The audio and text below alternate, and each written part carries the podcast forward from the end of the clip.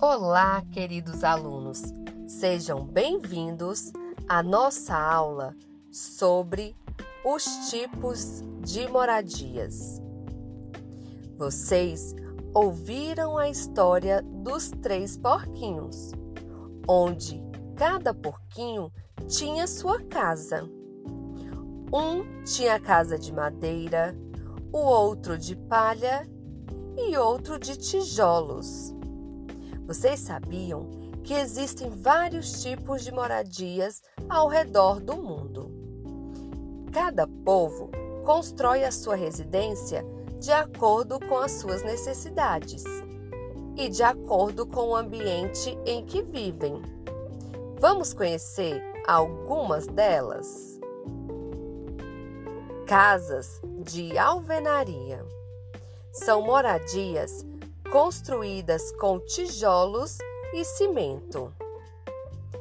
Casas de madeira são construídas com madeiras.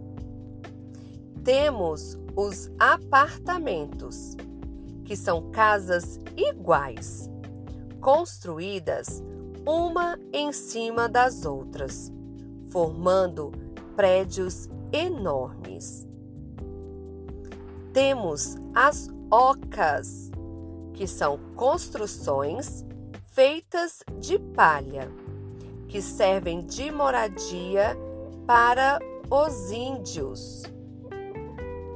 Temos as palafitas, que são casas apoiadas em estacas de madeiras altas, fincadas no fundo do rio para se proteger dos alagamentos.